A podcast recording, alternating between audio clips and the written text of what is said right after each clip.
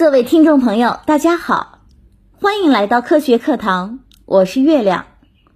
近日有报道称，在食材包装中检出的新冠病毒呈阳性，人们防病毒的那根弦又绷紧了，纷纷议论：采购的食品存在病毒感染的隐患吗？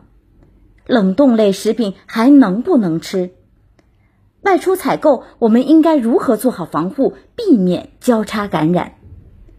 针对以上问题，让我们来听听中国工程院院士、国家食品安全风险评估中心研究员陈军石的详细解答。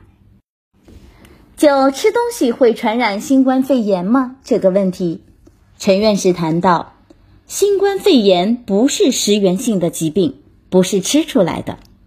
目前没有任何科学证据表明新冠病毒是通过消化道传播的。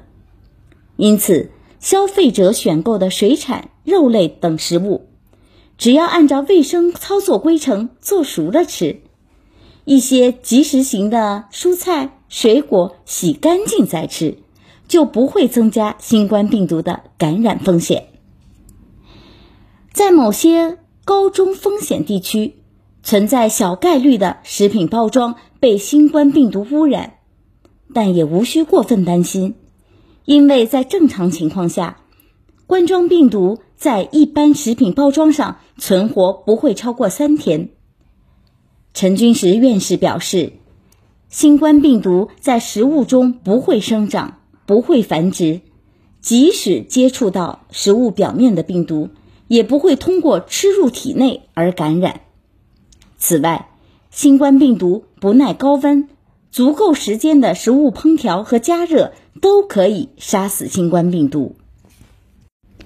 不过，陈君石也指出，为保障人民群众身体健康，食品加工企业要从源头上做到严格到位的卫生管理。对于有疫情的地区，除了要加强生产线和环境的清洁消毒外，还要防止通过各种接触。形成的交叉感染。那对于个人防护来讲，做到世界卫生组织提出的食品安全五大要点，即可确保安全。那就是保持清洁、生熟分开、煮熟烧透，在安全温度下保存食物，使用安全的水和食物原料。在疫情期间，消费者呢应该尽量的不吃生的动物性食物，包括水产和肉类。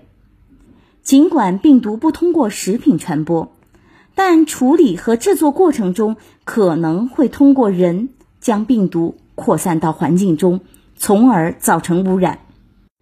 此外，目前呢正值夏季，像沙门氏菌、李斯特菌这样的食源性致病菌。很容易在食品的表面和里面生长繁殖，从而引起食源性疾病，影响我们的健康。所以呢，大家在平常要更注意基本的卫生要求，注重饮食卫生安全，做好安全的第一道防线。好了，今天就跟大家分享到这里，我们下期再见。